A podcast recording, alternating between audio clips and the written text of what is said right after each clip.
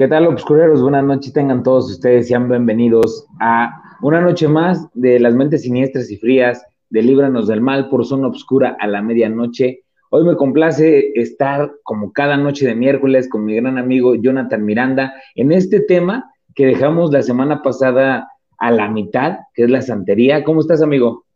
Muy bien, amigo, ¿cómo estás? Estamos ya listos, Julio, este, estamos ya preparados aquí pues eh, contentos porque jugó la selección mexicana y ganamos el día de hoy, ¿no? Me puse la, camiseta, pero bueno, eso, eso, es un tema aparte.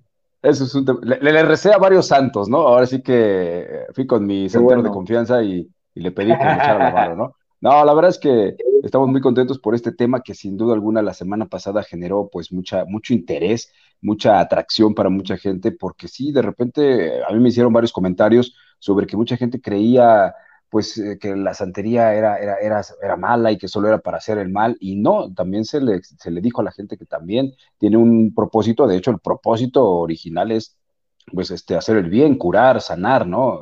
Eh, limpiar, que esa es la, la, parte importante, ¿no? Y la gente pues estaba como muy, muy, muy especulativa en ese aspecto y vamos a, a decirles un poquito más, ahora sí ya nos vamos a enfocar más en esta onda de, pues, de, de la buena y la mala, ¿no? O, o cómo es, en qué la puedes enfocar, ¿no? Sí, exactamente. Eh, bueno, la mayoría de, las personas eh, están pensando o piensan o pensaban antes de, este programa, a lo mejor que era más como el culto al, diablo, al, a Satanás, a ritos eh, satánicos, ¿no? A ritos este, malvados, porque pues muchos te dicen, no, pues es que matan gallos, matan chivos, matan cualquier tipo de animal, este, pues para hacer un ritual. Pero realmente, pues en todas las, religiones existen rituales, ¿no? En algún momento, pues también eh, en la religión este, cristiana, pues se tuvieron que, ofrendar, vamos, eh, cuando estaba en los inicios en Egipto, para que los primogénitos no murieran porque iba a llegar el ángel de la muerte, ¿no? En este caso, era, se supone que, la mano de la muerte que la mandaba Dios para que este, murieran los primogénitos que no creían en él, ¿no? Entonces decían eh, los cristianos que necesitaban eh, poner, pintar sus puertas, sus marcos, con sangre de cordero, para que eh, con esta marca, pues el ángel de la muerte que iba a llegar en la noche, pues no entrara a esas casas. Y lógico, pues los egipcios, Sí, pues no creían en eso porque eran, eh, eran politeístas. Y entonces, este, decían, no, pues nosotros no creemos en eso, lo dejamos así y se muere el hijo de, del faraón y se mueren muchos egipcios primogénitos por no hacer este ritual. Y pues digo, ¿de dónde sacan la, la, este, la sangre de, de, estos animalitos, no? Pues matándolos, cordero. Claro, Simple y sencillamente, ¿cuántos animales no mueren simple pues, por alimentarnos, no? O sea, en, los aztecas, como lo contábamos la vez pasada, los aztecas pues, hacían rituales muy, muy, muy cañones, ¿no? O sea, ahí no era donde mata al, al perro o al venado, mata a un humano, ¿no? Eran personas. exactamente, o sea, Estos como les de doncellas que hacían también, ¿no? Sí, que, que tenían que ser vírgenes y las más hermosas y todo para saciar hay un lugar, no sé en qué parte del, del, país, eh, eh, que hay, creo que es en Quintana Roo, ¿no? Me parece, o estoy, estoy mal, eh, corrígeme, donde hay como una especie de lago o ser bordeado, donde ahí supuestamente las tiraban, ¿no? Para precisamente hacer estos rituales también. Era creo que como un cenote, ¿no? Ajá, un, cenote, sagrado. Esa es la palabra. Ves que los, ajá, los cenotes todavía son sagrados. En Yucatán hay muchísimos. Ah, eh, de hecho, por, esa zona, Yucatán creo que era por eso. Ajá, hay cenotes en el, en el mero centro donde, donde este, pues está el zócalo y eso, y te puedes ir a nadar y toda la onda. Eh, yo la verdad he ido una sola vez, pero tengo amigos que, que viven allá, que son de allá y que te cuentan, ¿no? O sea, una es para, los cenotes era para purificar, era el, agua más cristalina, el agua más limpia, y que solamente la familia real tenía la, dicha de poder bañarse en ese tipo de aguas, ¿no? Okay. Las conocidas, porque había cenotes pues, en otros lados donde a lo mejor ni lo conocía, y ahí pues cualquier tipo de, tribu pues podía este, ir a nadar o cazar o etcétera, etcétera, ¿no? Entonces, eh, si, nos vamos a, la historia antigua, pues en todas, en todas las civilizaciones, como en todas las, este, las religiones, pues ha habido este tipo de rituales donde eh, pues se han, matado eh, animalitos para purificar con su sangre a las personas que, pues, quieren ser protegidas, ¿no? Entonces, no es un ritual satánico, no es nada, o sea, que, que ah, no manches, le, le van a hacer mal. Sí hay, o sea, sí se puede, porque como en la misma cristiandad hay el bien y el mal, eh, Dios y el diablo, pues aquí también en, la, en, la, santería existe lo mismo, como en la magia, ¿no? Que, yo hablaba en, el programa de la magia, los invito también a que vayan a, a, vernos y a escucharnos por Spotify y por todas las redes sociales. Este, cuando platicamos de la magia también decíamos, es que no, no estigmatizamos que sea magia blanca o magia negra. Así se le puso porque se le tenía que poner un nombre diferente, ¿no? Pero en realidad es magia. Todo es magia. Que tú lo trates o lo uses para mal es distinto a que lo uses para bien. el sentido que le das. Son dos cosas. El sentido que le das. Aquí es la misma. Es una religión que si tú quieres eh, traerla para bien, pues no hay ningún problema, la, la profesas para bien, pero si tú quieres profesarla para mal, pues también va a ocasionar una situación que, pueda ser eh, una energía mala, pero yo sí, yo sí pongo como que mucho énfasis ahí, porque acuérdense que siempre que hacemos cosas malas se nos regresa al doble o al triple. Entonces, el karma, yo, yo sí, la ley del karma, la ley del taleón, la, la simple y sencillamente eh, que tu, tu, ser, tu espíritu no está tranquilo. Nosotros sabemos, ¿no? Cuando uno hace algo malo, luego, luego te sientes mal. ¿A poco no te ha pasado, amigo? O sea, que a lo mejor no muy malo, pero que, la riegas y que dices, híjole, como que... Te entra un remordimiento, ¿no? Así como que, ay. Y que sabes que en algún momento te va a pasar algo que no va a estar padre. Claro. Sabes que lo vas a la misma vida te va, sí. que la misma vida te va a dar ese, ese puntapié donde te va a decir, ya ves, por andarle jugando al vivo, órale. Entonces, bueno, metiéndonos un poquito más ya, ya dando este contexto y explicando un poquito lo que vimos en todo el programa pasado, quiero nada más este, darle las buenas noches a nuestros amigos que ya están conectados, Kenji, Aris. Hola, buenas noches, saludos. Jonathan y Julio, muchos saludos. Eh, Avi Perpín, saludos, buenas noches. Saludos, abrazos. Michelle, hola, buenas noches, buenas noches, Michelle. Y Mari Campos, como siempre, Mari, muchos besos, muchas gracias por escucharnos, por vernos todos los miércoles. Eh, de verdad, muchas gracias, super fan. Y este, le mandamos un saludo también ahí a Mama Su Black, ya ahí estuve platicando un rato con ella. También vayan y y vean su, programa de, YouTube, este, la verdad está muy chido, es, son, historias también contadas de diferente forma, pero está súper cool. Este, vayan y, pues ahora sí que denle muchos likes también, suscríbanse y pues bueno, pronto esperamos tenerla por acá y que nos esté platicando también sus historias y sus leyendas porque aparte de ser una gran amiga es una persona que sabe mucho, entonces por eso es parte de Zona Obscura de la Medianoche, igual que todos nosotros, ¿no? Pues, les voy a explicar un poquito de la actualidad de eh, la santería. Les voy a leer un, pequeño, una pequeña investigación también que hice para que nos vayamos metiendo un poquito más en contexto, ¿sale? Eh, hoy en día la santería se da en toda América Latina y en lugares con gran población hispana de Estados Unidos. Puede ser uh, Florida, Nueva York, San Francisco, eh, Nueva Orleans, Los Ángeles, Miami, San Diego, y muchas de las ciudades este, estadounidenses tienen la santería. Estas son como las más representativas donde hay más, más, más este, devotos a, la santería, a esta religión. En 1992, el académico nigeriano Wande Abinola, eh, él era profesor de la Universidad de Lagos y estudios de la cultura y lengua yoruba. Acuérdense que la eh, los yorubas son los primeros que inician con esta religión.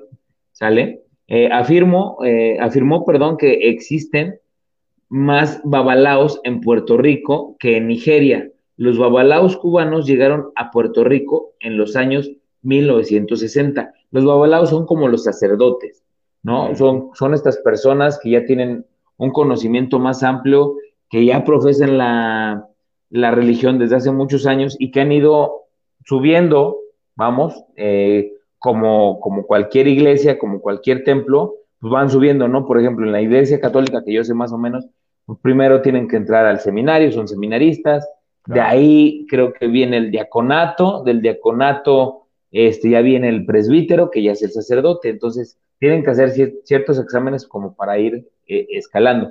Y creo que dentro también de, de, los seminaristas van como por rangos, como que van haciendo exámenes y seminarista uno, dos, tres, algo por el estilo. La verdad no sé bien si alguien de los amigos sabe más o menos cómo está la onda ahí. Pues estaría padre. Sí, interesante, estaría interesante ver eso también, ¿eh? Sí, eh, parte de, de, los programas que siguen, pues vamos a hablar de, del Vaticano y del, ¿En qué momento, cristianismo haciendo un paréntesis, ¿en qué momento un, seminarista, un sacerdote o alguien que está metido a esto, en qué momento se eh, desvía o bueno, o, decide irse por la parte de la demonología, ¿no? Empezar a, estudiar esa parte para hacer exorcismos. Es muy interesante ese tema, ojalá algún día lo toquemos porque seguramente le va a gustar mucho. Muy, muy interesante. Sí, sí, sí, es parte de, de los programas que ya, ya tenemos programados. Como saben amigos, pues vamos sacándolos poco a poquito, pues para, para ir metiéndole también este, este, esta esencia, ¿no? Tan rica del misterio y que no sepas qué es lo que viene en el siguiente capítulo y que estés así como que, a ver qué, a ver ahora estos locos qué traen, ¿no? Entonces. Contamos chistes para la otra, ¿no? Exactamente. Bueno, como no traigamos nada, contamos chistes. sí, no, y así también en, W Radio Morelos, donde estamos también ahí en, en Luna Llena Paranormal, ya el próximo 16 de abril vamos a estar también totalmente en vivo desde la cabina y pues platicándoles también sobre la segunda parte, no, tercera parte, tercera, parte, de ufología, ¿no? Tercera parte de ufología. Me están, preguntando muchas personas, haciendo otro paréntesis antes de seguir con el tema, me están preguntando muchas personas sobre eso, precisamente, que sí les interesaría saber más sobre las diferentes castas. Le, comentaba a algunas personas que me han preguntado que vamos a hablar sobre de las tres más importantes o las más conocidas o las más eh, estudiadas, que son este, tanto los reptilianos como los pleyarianos y los este, Anunnakis, ¿no? Esos tres son como que los, más. Hay muchos. Los cuatro, los grises son los, ah, los grises también, cierto. Exacto. Esas son las cuatro razas, pero sí dejarles aquí a nuestros amigos que hay 36 razas viviendo en la Tierra, ¿eh? Y esas son como las más conocidas, ¿no?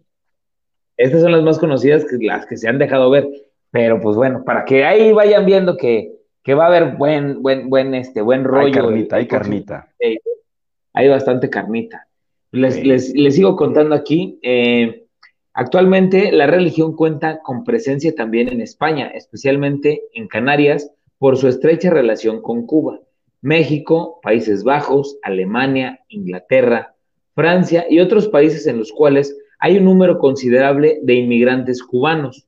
En Venezuela, en la región de Caracas, es donde se, concentran la mayor cantidad de santeros y babalaos en el país, pero también se encuentran en Cumana, Coro y, Maracay.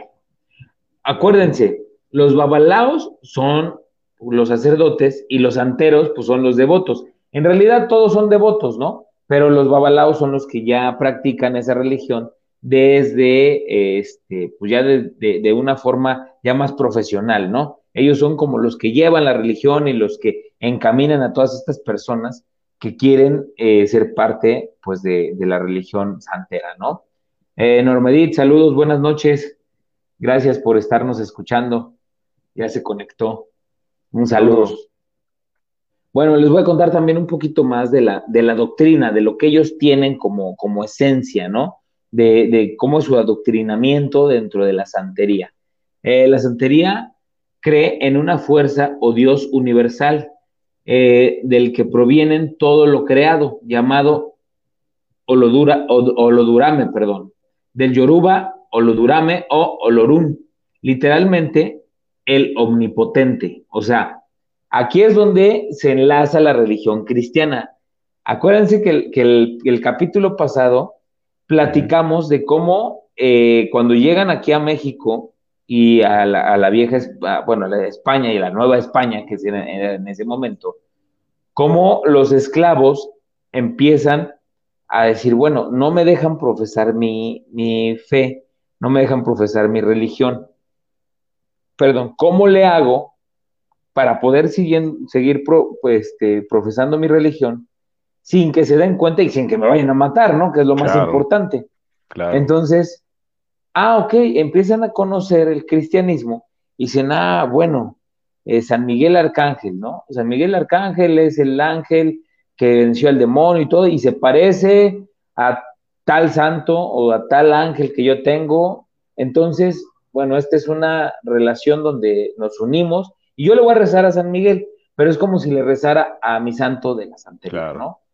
Les ponía un ejemplo así, yo no sé si existe o no existe, de San, Felipe Bailongo, ¿no? O sea, yo le pongo un nombre X que se parece a algún santo y entonces le rezaban y le profesaban su, su, su amor y, y, su esencia a esa, a esa deidad, ¿no?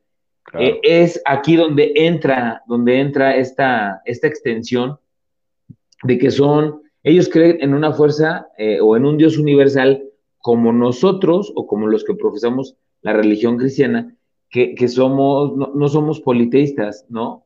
Entonces, eh, acuérdense que el politeísmo es creer en varios dioses, ¿sí? Y que no, es como Zeus, ¿no? como la, historia griega, que hay varios dioses, aquí no, aquí en el, en el monoteísmo es, creo en un ser supremo, que él creó todo, que él hace todo y que solamente tiene su ejército, vamos, de arcángeles, ángeles, querubines, etcétera, que pues, son los que, los que le ayudan, en este caso, a, a llevar las cosas bien. Bueno, aquí es prácticamente lo mismo. Eh, bueno, eh, literalmente el omnipotente, ¿sale? Al poder o energía de Olumare se le conoce como Akache o Ashe. Es común la expresión tener Ashe. En Cuba, eh, por tener Ashe quiere decir tener suerte. Ashe es suerte, ¿sale? Entonces, si, nos damos cuenta, todo va, todo va embonando en, la suerte, en, la buena vibra, en ser mejores personas, entonces, en, estar, la verdad, este, conectados con un ser supremo y que, y que creas en algo, ¿no? Que estés protegido por alguien, vamos. Los pilares fundamentales de la religión se basan en el culto a los ancestros o muertos, aguns, y en el conocimiento de que existe un Dios único, Olodumare, y se relaciona con los seres humanos a través de extensiones del mismo, que también son divinidades a las cuales los yorubas denominaron orishas. Aquí es donde entra ya el contexto. Los, los urubas, los yorubas, perdón, tienen a sus orishas, que los orishas son como los santos, o sea, el uruba es el dios y los santos son los orishas, ¿sale? Aquí es donde, exactamente es donde entra, eh, donde embona estos, este dios con los santos que, son parte de su séquito. Por estas características, se considera que es una religión politeísta. Era lo que estábamos platicando. Aquí el politeísmo es porque hay varias, aunque creen un solo Dios, pero hay varios santos, ¿no? Los que profesan la santería creen en el determinismo, es decir, que las vidas vienen determinadas desde antes de nacer, así como en la reencarnación.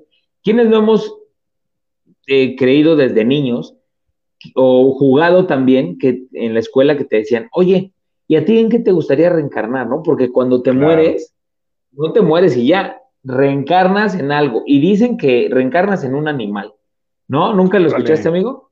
Sí, claro que sí. Sí, de hecho sí jugaba y sí fantaseaba con eso, ¿no? Eh, que quería volver yo de niño muchas veces decía que quería volver en la forma de un, de un, o de un lobo o de una, o de un ave, o de un ave. Eh, hasta después ya lo de las águilas y todo este rollo, ya después decía que era un águila, pero de muy niño me gustaban los lobos, ¿no? Los lobos y las águilas. Siempre me han gustado. Entonces digo, pues ahí está, el fondo.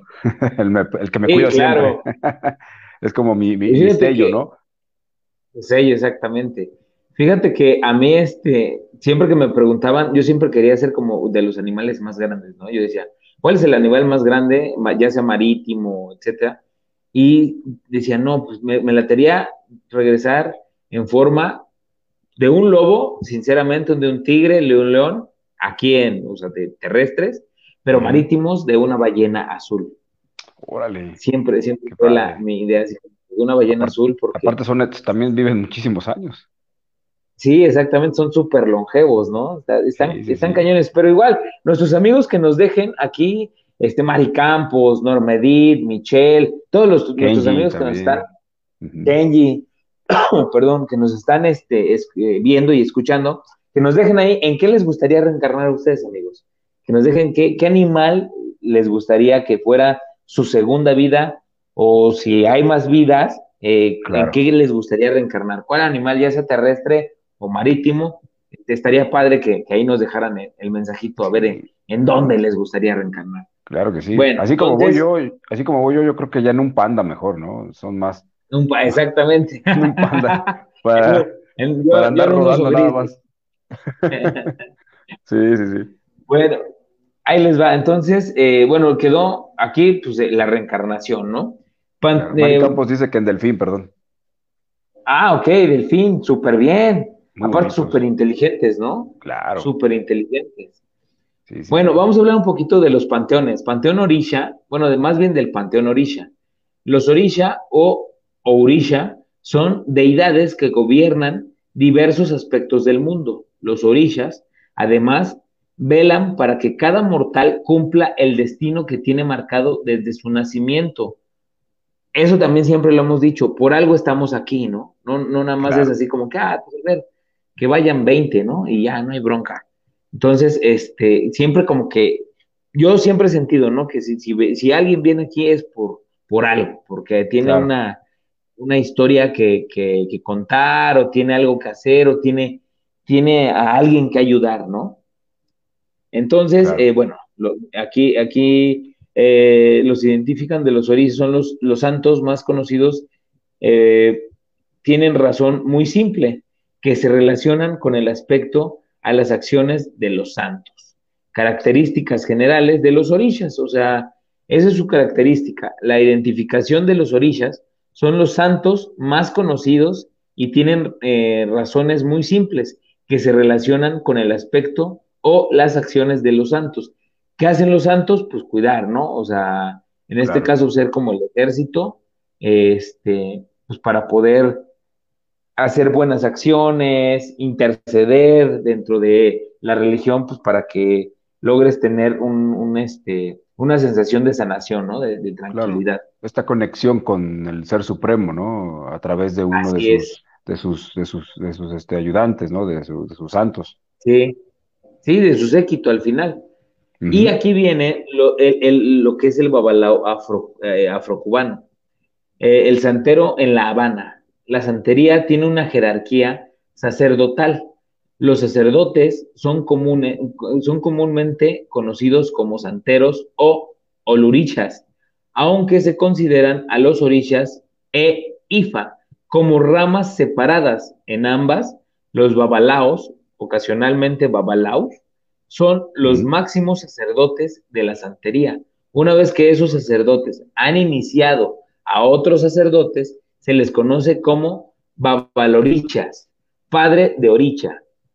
Eh, esto, eh, padre de oricha quiere decir que es el padre de, de, los, de los sacerdotes, vamos, el, como nosotros como, el Papa, como cristianos, mm, como no, más yo, o sea, si hay papa, me imagino así como que un, uno así súper, súper supremo, pero lo veo más como que, como que son estos cardenales, cardenales, ¿no? O sea, que también tienen, ajá, tienen esta... Que tienen a su cargo varias eh, iglesias, ¿no? ajá, este tipo de, porque, por ejemplo, aquí el, uno de los cardenales era, este, Posadas Ocampo, ¿no? Y él aparte tenía, a sus cardenales tenía a sus, este, ay, se me fue el nombre, porque son padres, sus sacerdotes, y los otros. Tenemos uno aquí en Morelos, este, se me fue el que, el, de la catedral, es el obispo. El obispo, ah, los obispos. exactamente, como, como obispos, exactamente.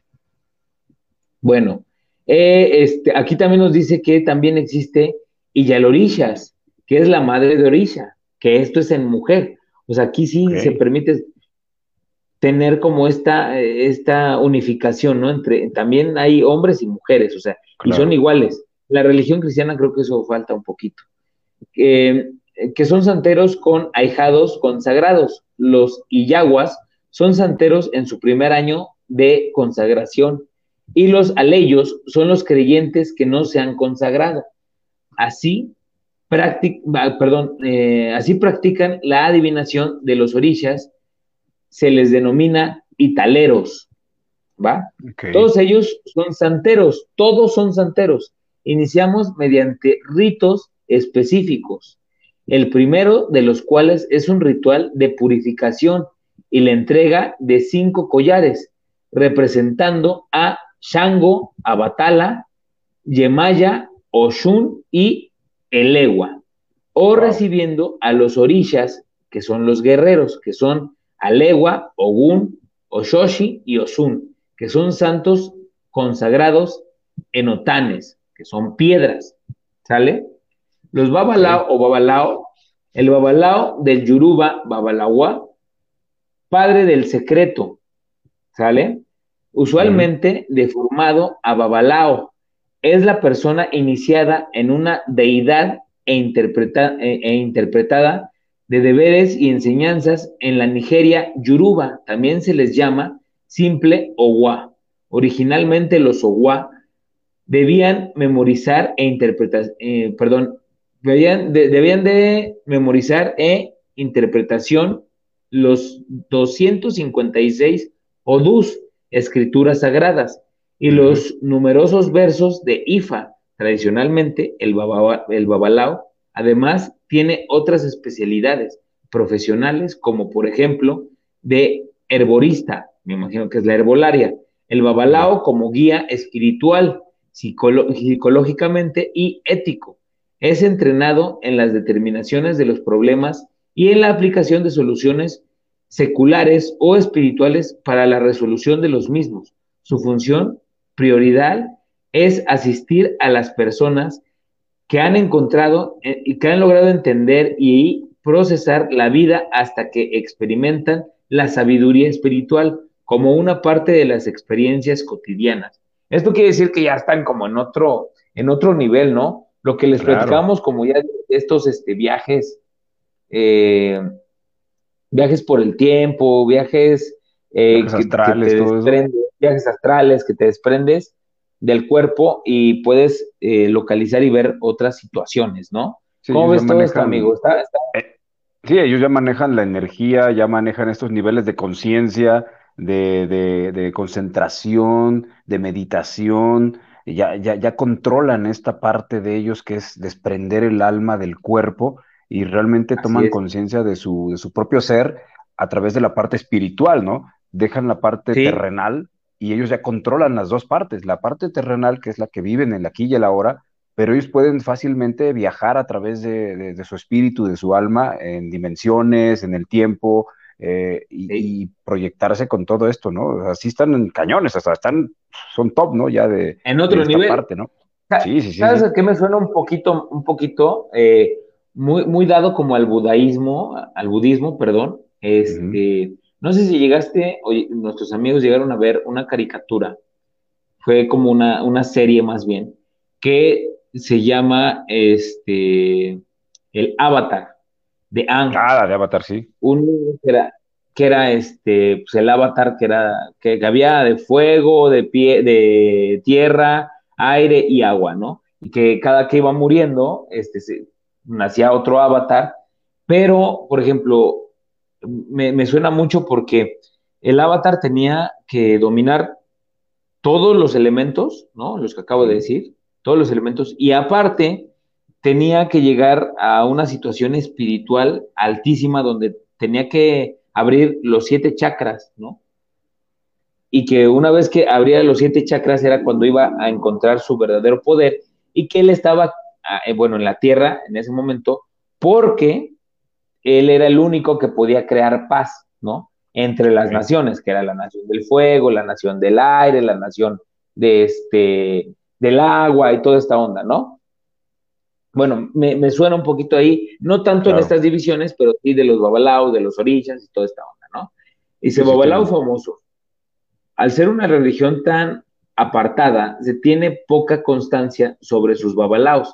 Algunos de los más importantes del sacerdocio son Ño Remio Herrera, de 1811 a 1905, cuyo nombre original es Adeshina Obara Yemi. Fue un babalao de Nigeria y trasladado como esclavo a Matanzas.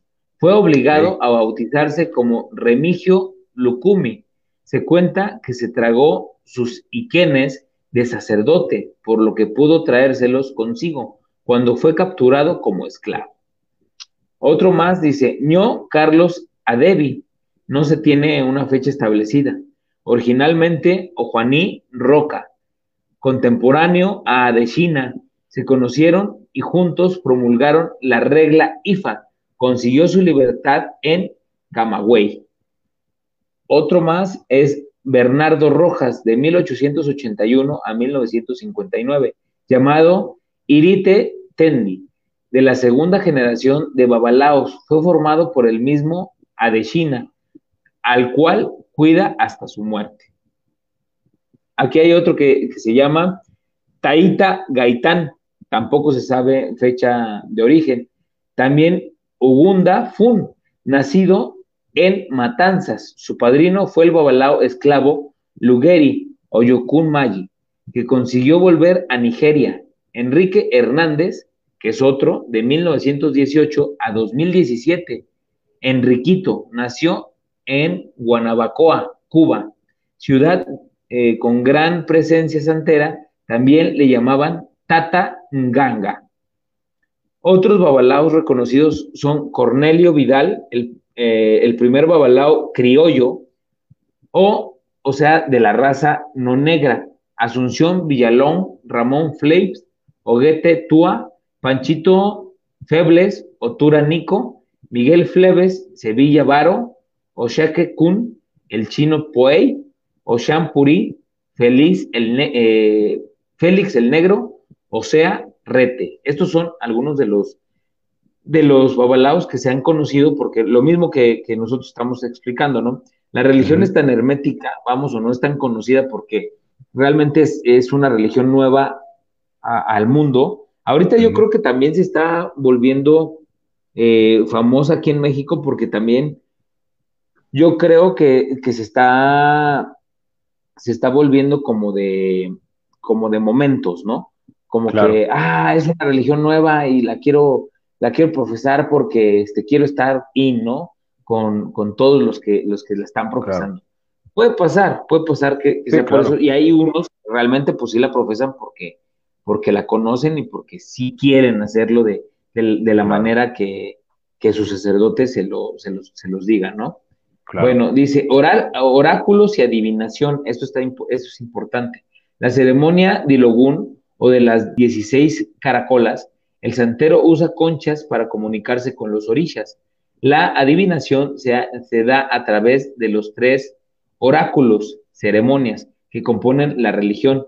Los babalaos realizan el oráculo de Ifa, se adivina con un tablero de IFA, por ejemplo, el acuele. Los santeros realizan el oráculo del dialogún con caracolas y el oráculo del viagú con un coco. Hay otros oráculos oriental al consultor, eh, perdón, eh, hay otros oráculos que orientan al consultor mediante la interpretación de Odún o signos. Ok. Eh, bueno, aquí también nos dicen que hay fetiches. Los fetiches, eh, como pueden, como todos podemos saber, la mayoría de las personas tenemos fetiches, ¿no? Hay unas que tienen fetiches con los pies, hay unas que tienen fetiches, pues ya más locos, ¿no? Que pégame y no me dejes. Este, hay otros que, que tienen, pues bueno, hay muchísimos fetiches con los cuales todas las religiones o todos nosotros nos sentimos como no atraídos, pero sí como que, como que cercanos a eso, ¿no? Claro. Vamos a hacer un paréntesis aquí, vamos, ahorita vamos a ver lo de los fetiches porque fíjate que aquí me estaba diciendo Mari Campos, bueno, ya lo habías leído, que ella en Delfín, Kenji dice que en lobo. Eh, Avi dice que en una jirafa. Una jirafa. cool. Normedit dice que en una medusa o en un delfín, super cool. Así es. Eh, María Estela Rivera, que ya está también por aquí, buenas noches. Saludos, gracias por estarnos escuchando. Eh, Chio Rey Flow dice: Saludos. Yo alguna vez pensé en querer reencarnar en una pantera. Se me hacen súper interesantes. Súper, súper. Aparte, Precioso animal. Yo tengo mi pantera también, pero es un gato. Ah, ok. Es una pantera enana. enana, exactamente. Bueno, vamos a, ya que, saludamos y que los invitamos a, escucharnos en todas las redes sociales, eh, por favor, es importantísimo que compartan, que compartan las transmisiones, que nos den like, que aparte vayan a todas las redes sociales a suscribirse.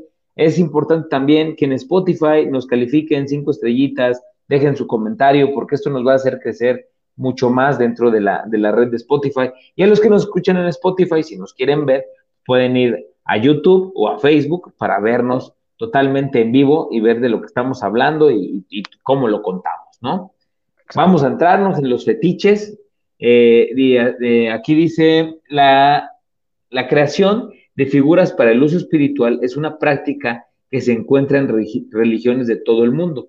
Estas figuras representan a dioses, fenómenos y espíritus. No hay, no hay individuos vivos y suelen ser de mayor tamaño y estar realizados en madera, para que perduren y no en tela o materiales frágiles, como los fetiches del vudú, cuyo uso y función son solo temporales. Eso es importante, ¿eh? El vudú es el resultado del sincretismo que se produjo en Haití entre la religión Yoruba, Ocha, y la magia Bantú, regla de palo monte, y la magia clásica europea. El resultado es muy parecido a la quimbanda en Brasil, de origen angoleño, o la regla palo quimbasa en Cuba, de origen congloreño de hecho. Eh, la, la, regla quimbasa cubana tiene cierta influencia haitiana en sus orígenes.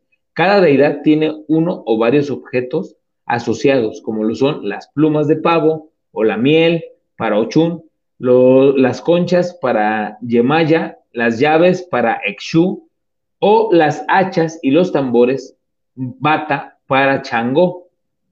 La, también aquí podemos eh, encontrar la herbológica curativa de Lukumi.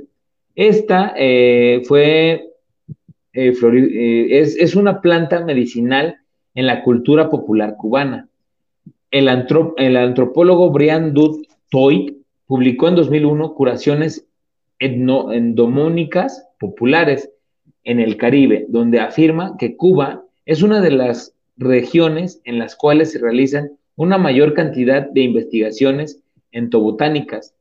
Dutoit cita los estudios de Lindia Cabrera sobre papel religioso y curativo de las plantas medicinales indígenas y José Gallo en la compilación de 900 páginas de medicina popular, las hierbas son propiedades medicinales, se llaman EWES. El florifún buagua es eh, eficiente como broncolítico o broncodilatador debido a su contenido de escopolamina y atropina en las hojas.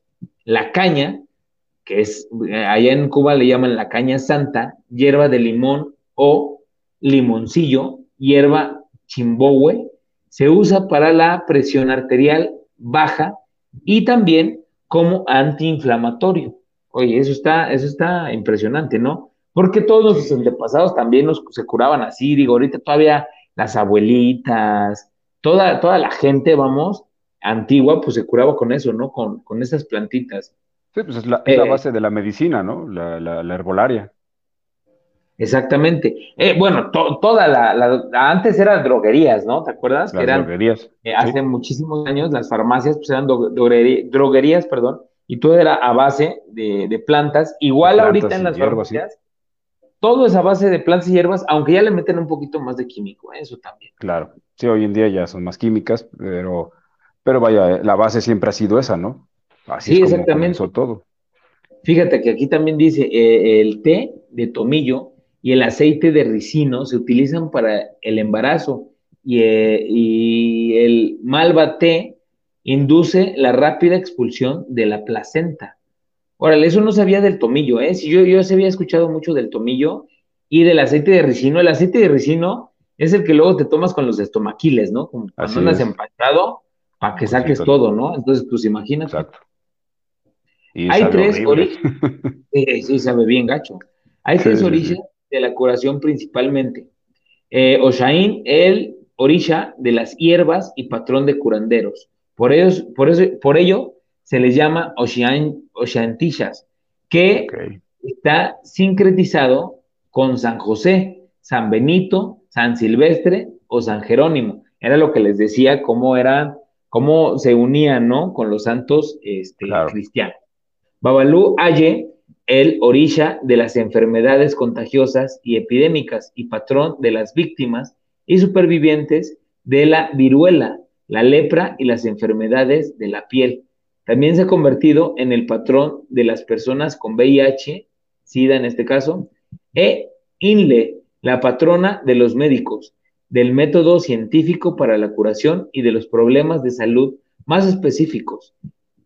INGLE es también la patrona de gays y lesbianas. Aquí dice gays es gays. Está, mal, mal, escrito, este, porque gays, recordemos que son muchachos, son jóvenes, y gays, bueno, está más abocado, o no es más abocado, sino está abocado a las personas que tienen gustos por su mismo sexo, ¿no? Eh, las hierbas también pueden ser usadas para inducir el sacerdote a ser poseído por la deidad utilizando las propiedades alucinógenas de la trompeta del diablo. Órale, esto sí, como cuando le quemas las patas, ¿no? Y el, astrónomo, este, ambas tienen atropina y escopolamina, más conocido como burundanga.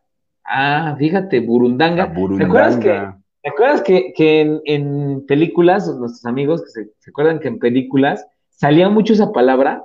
burundanga, o sea, en estas películas de clavillazo. Pero de, Tintán, yo recuerdo que pronunciaban esa palabra. La burundanga. La burundanga. Eh, de hecho, hay una canción, ¿no? sí, es hay una canción. Morondongo le, le, pegó a Bernabé, Bernabé le pegó a Burundanga, Burundanga, no sé qué, algo así. Exactamente. Esa es una, rola. No la había escuchado, ¿eh? Y eso tú lo, tú lo lees, o sea, tú lo, lo ves y, y se le pegó a Burundanga y, ya, cambia el contexto, ¿no? De, cómo le pudo haber pegado. Claro, o sea, este, tiene un trasfondo ahí. Eh. Exactamente. Bueno, la Burundanga eh, lo que hace es que causa amnesia. También ah, son valorados los psicoactivos del sapo de caña. Además de ser el herbolario, la práctica tradicional de sanación santera tiene un aspecto espiritual la santería tiene un enfoque holístico, reconocido la conexión con el corazón, la mente y el cuerpo. Según esta filosofía, el mundo fluye con la energía vital primordial llamada H o crecimiento, la fuerza hacia la integridad y la divinidad. H es la corriente que el canal de santería inicia para que las permita cumplir su camino con la vida. Cuando una persona está enferma, el sanador piensa, interpreta y reacciona considerando la enfermedad no solo como una disfunción física, sino también como una interfaz con el sufrimiento y la mala suerte en la vida, que se cree que es provocado por la actividad de los malos espíritus. Era lo que les decía, hay espíritus buenos, espíritus malos, ¿no? O sea, hay de tocho morocho. Espiritismo. Dutroit señala que la santería tiene un fuerte componente espiritista. El espiritismo es la carencia popular en América Latina de que los espíritus benignos y malignos pueden afectar a la salud, suerte u otros aspectos de los eh, mortales. No se debe confundir con el espiritismo fundador por allá Kardec, aunque se, se basan en una idea parecida.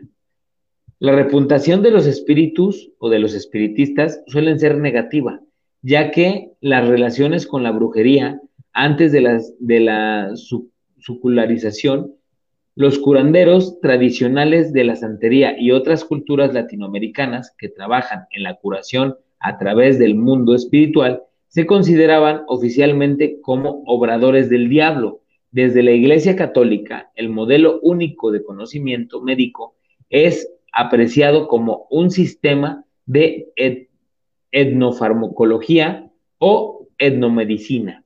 O sea, aquí es donde, donde entra ya que lo que les explicaba hace ratito, ¿no? El catolicismo ya marcó, en este caso, qué es lo bueno y qué es lo malo. Si tú haces magia o haces rituales, eso es malo porque es del diablo. Claro. Sin saber, sin estudiar, porque también, vamos a ponernos, en aquel tiempo, así como que los sacerdotes fueron, fueran las personas más cultas del mundo, pues tampoco, ¿no? O sea, no, sabían muchas cosas. La neta, la neta, la neta. Muchas cosas las basaban en lo, en lo de los escritos sagrados, en la Biblia y lo que se iba pasando de boca en boca, pero realmente eh, ahora ya se han profesionalizado mucho más, pero en aquella época eran más, más, más cosas teológicas y, la fe, ¿no? Que era lo que predominaba y lo que les decían era lo único que valía, ¿no? Lo que Dios decía supuestamente, ¿no? Exactamente. E, e, es, es como ser muy cuadrado, ¿eh? Exacto como ser muy, muy cuadrado. Fíjate, bueno, aquí nos dice eh, María Estela, a mí me gustaría en gato negro por lo mismo de los, de los portales que abren y cierran. Perfecto. Ah, mi gato negro. Oye, mira, el pasote caliente con chocolate en agua es abortivo. Órale. Son goles. Songo le dio a Burundanga, Burundanga le dio a Bernabé, Bernabé le dio a Sorondongo porque le, huelen los pies. Ah, fíjate. Ah, ahí está la canción. Ahí está, ahí está la canción para nuestros amigos. Perfecto, Pero sí, toca sí habla de esos, esos nombres que tú estás mencionando, ¿no? Sí, los menciona. Tongo, Burundanga, Bernabé, este, Sorondongo, porque le huelen los pies, o sea, me imagino que también. La palabra, por ejemplo, la palabra Shango yo también ya la había escuchado antes. Sí, Shango. Fíjate, aquí dice, por ejemplo, eh, que es las ofrendas a Odumu. Eh, los Odumu suelen envolverse en hojas de maíz. Los Adimu son ofrendas comestibles o sacrificios que se le presentan a los orishas con la finalidad de obtener el bien deseado o de consolidarlo en caso de, que ya, de ya tenerlo. Este bien que aparece en la consulta del Dolingu o caracol puede ser yale, o sea, completa, o cotayale, incompleta. Se dice adimu cuando las ofrendas se colocan al pie del orisha que lo haya solicitado. Al adimu si se colocan sobre la deidad. Algunos ejemplos eh, de adimu son el ogudi, también llamado ogudé o ogudi, es un dulce parecido al tamal que se ofrenda a los orishas de los ancestros. Oya y a Egún, o también a Agún. Se prepara con harina de maíz, un poco de vinagre, azúcar morena, canela en rama, zumo de limón, anís y vainilla, envuelto en hojas de plátano y ofrendado con miel o melao de caña. Después se presentan delante de Oya o de la teja de Agún durante los días que se perdón, durante los días que se determine al darle coco al santo y después se llevan al cementerio o al lugar que indique la, eh, para tirarlo, para tirar todo lo que tiene el coco, ¿no? El dulce de guayaba y coco para leguá, el eco de maíz envuelto en hojas de plátano. A Oshun se le presenta con miel, a Obatala con cascarilla, cáscara de huevo pulverizado, producto valorado por los lukumi, y manteca de cacao y yemaya, con melaza e eleguá con corojo, y así sucesivamente el resto de los orillas utilizando los ingredientes correspondientes. Los rituales y ceremonias religiosas. Igdobun, altar santero cubano. La santería no tiene un credo central para sus prácticas religiosas, aunque se entiende en términos de sus rituales y ceremonias estos rituales y ceremonias tienen lugar en lo que se conoce como casa o templo o casa de santos, también conocido como ile.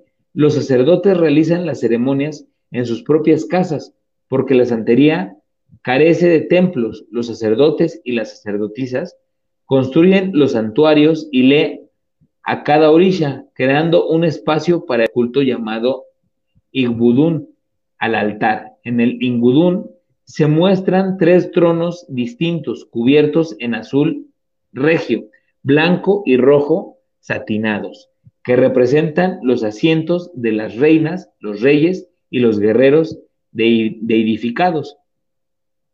Cada ile está compuesto por aquellos que ocasionalmente buscan la guía de los orillas, así como aquellos que están en proceso de convertirse en sacerdotes.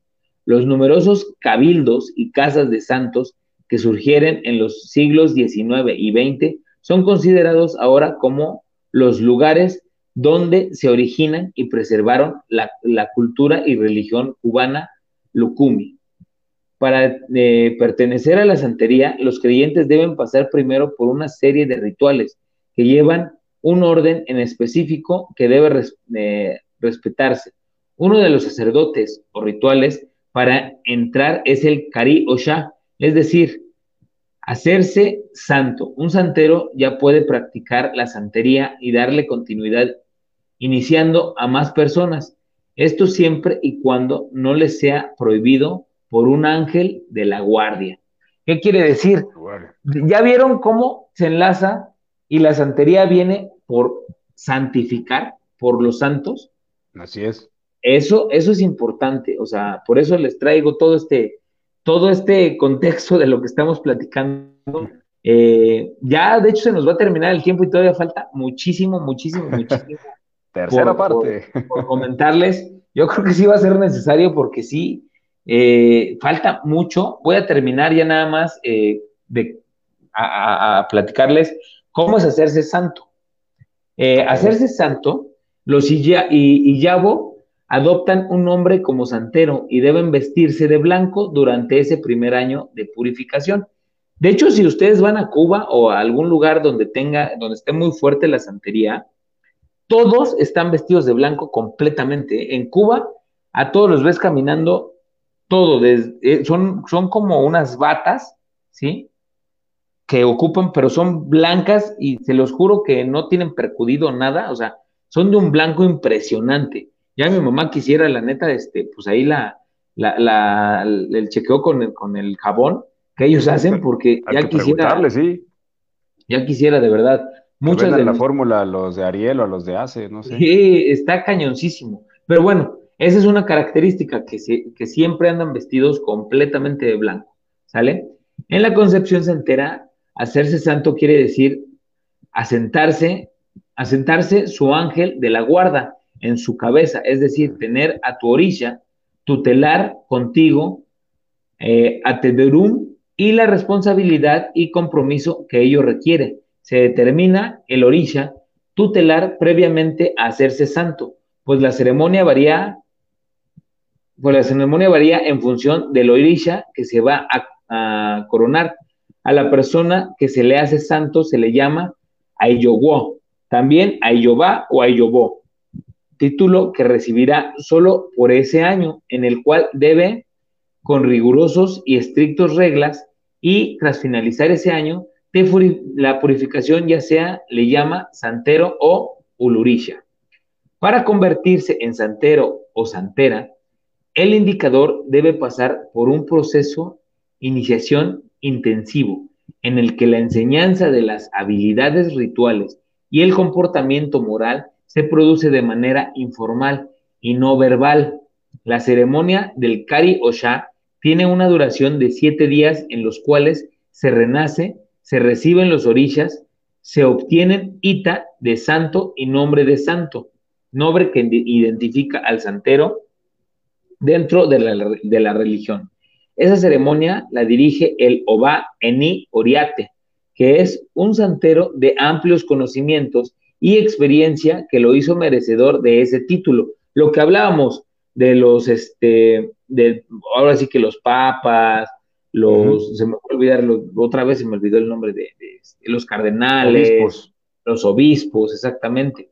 Entonces ahí entra esto, ¿no? Eh, eh, un santero de amplios conocimientos y experiencias que lo hizo merecedor de este título. Aparte de los padrinos y otros santeros a los cuales se les asignan distintas tareas que permiten el oportuno desarrollo de la ceremonia. Para empezar, el indicador pasa por lo que se llama un ritual de limpieza. El padrino del indicador limpia la cabeza con determinadas hierbas y agua. Se debe eh, escoger padrino, babalosha o madrina y babalosha, ya que eh, simbólicamente se nace de ellos y son quienes junto a la Oyugumba guían el camino religioso del iniciado. El padrino frota las hierbas y el agua en un patrón específico. Eh, de movimientos en el cabello, sin embargo, si una persona está ingresando a la santería por la necesidad de curación, se someterá a la rogación de la cabeza, bendición de la cabeza, en la cual se aplica agua de coco y algodón en la cabeza. Una vez limpiado, hay cuatro rituales de iniciación principales que el indicador tendrá que realizar. Obtener los eleques, collares de cuencas, recibir a los guerreros o de los orillas guerreros, hacer ocha, santos y asiento, ascender al trono. Eh, les voy a leer otro, otro pedacito que es el ritual de obtención de los eleques. Es el primero, ¿sale? Y ya después les cuento los demás.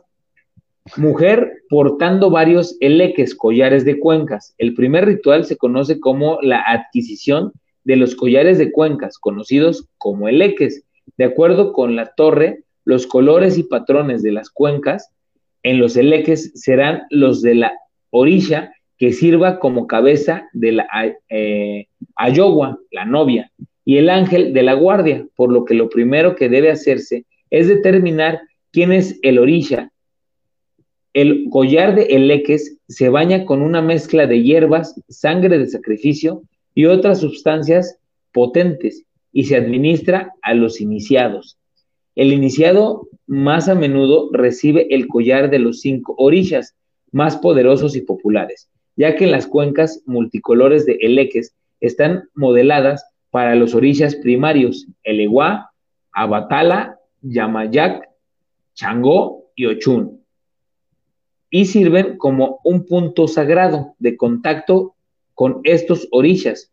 Cuando se recibe el collar, el iniciado debe inclinarse sobre una bañera y, lavarse la cabeza con el olo oricha.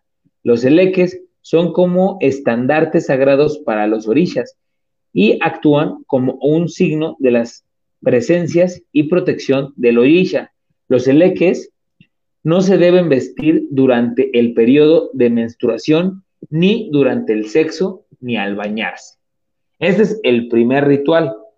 Pero como ya se nos acabó el tiempo, vamos a dejar el segundo ritual para la tercera parte de la santería.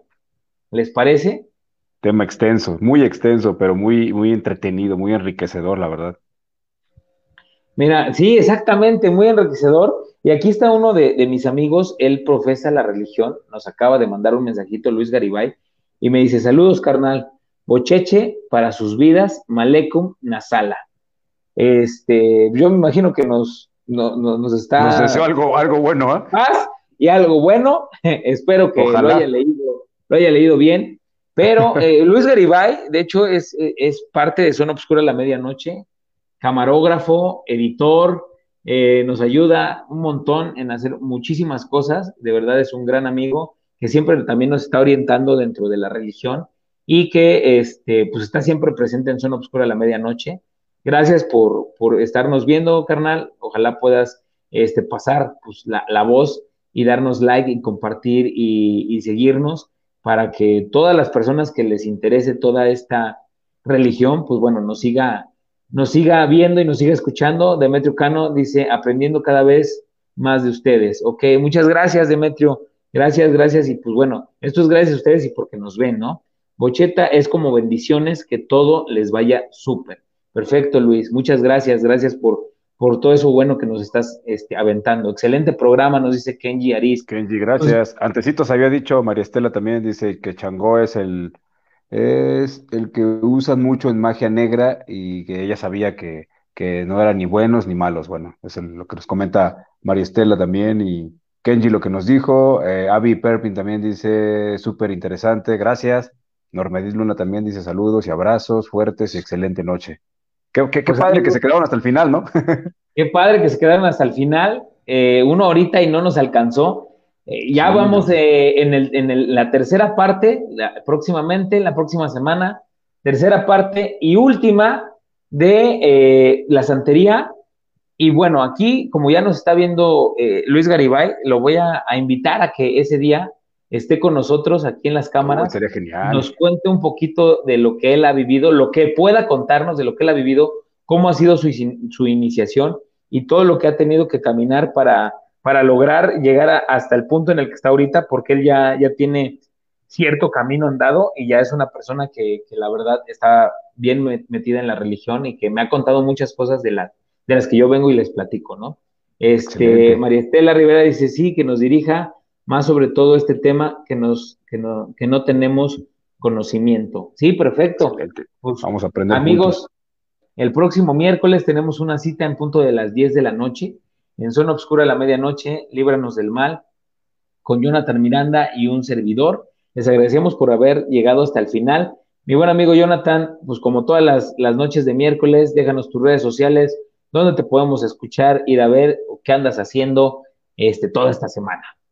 Excelente, muchas gracias, gracias. Y la verdad es que estuvo, estuvo muy interesante. Yo estaba bastante atento y aprendí ahí dos, tres cosas que, de verdad no sabía y que ahora me llevo este conocimiento y voy a esperar la tercera parte para, pues, opinar algunas cosas que, sepa y otras escucharlas y, y, asimilarlas también y absorberlas. Y sí, estamos, este, como ya lo saben, todos los sábados de 10 de la mañana a 2 de la tarde en Weekend by Request a través del 100.1 W Radio Morelos. Ahí nos encontramos todos los fines de semana, disfrútenlo. Y pues mes con mes estamos ya lo saben, en luna llena. Eh, esta luna llena cae el 16, pero por ahí parece que va a haber un cambio, ya se lo estaremos avisando. Ahorita lo voy a platicar con Julio precisamente y estaremos platicando eso de un posible cambio de día. Entonces, muy atentos, muy atentos porque viene y por supuesto que vamos a hacer la tercera y quizá la última, no sabemos, de la, del tema de ufología, ya veremos qué, sucede ese Veremos también, pues, sí, claro. Ya saben, Jonathan Miranda, Locutor MX, Facebook, Twitter, Instagram, ahí estamos en esas tres. Y pues denle like a todas nuestras páginas, por supuesto a la zona oscura a la medianoche, denle like en todas las plataformas y síganos atentos porque tenemos cosas muy buenas que vienen por delante. Pues muchas gracias, amigo. Pues ya saben, ahí están las redes sociales. Síganos en todas nuestras redes sociales como Zona Obscura la Medianoche, también Luna Llena Paranormal en, en W Radio, Radio Morelos. Este, también ahí nos pueden eh, seguir. Yo soy Jupe102, Julio César Calderón. Me pueden seguir así en todas las redes sociales, Twitter, Instagram, Facebook. Eh, acuérdense ir a Spotify también a escuchar todos los programas que tenemos para ustedes. Muy eh, linda noche también para ti, Avi. Eh, Mari Campos, linda noche. duerman con Yuruba. También tú que duermas con Yuruba. amigos, pues ahora sí que crean en, lo que ustedes lo que ustedes quieran y nosotros vamos a seguirles trayendo este tipo de, de temas que a ustedes les gusta, les encanta y a mí solamente me queda decir que recuerda que si tienes miedo, este ya no es el momento de huir. Les deseo dulces pesadillas, que descansen y nos vemos el próximo miércoles en punto de las 10 de la noche. Bye, bye.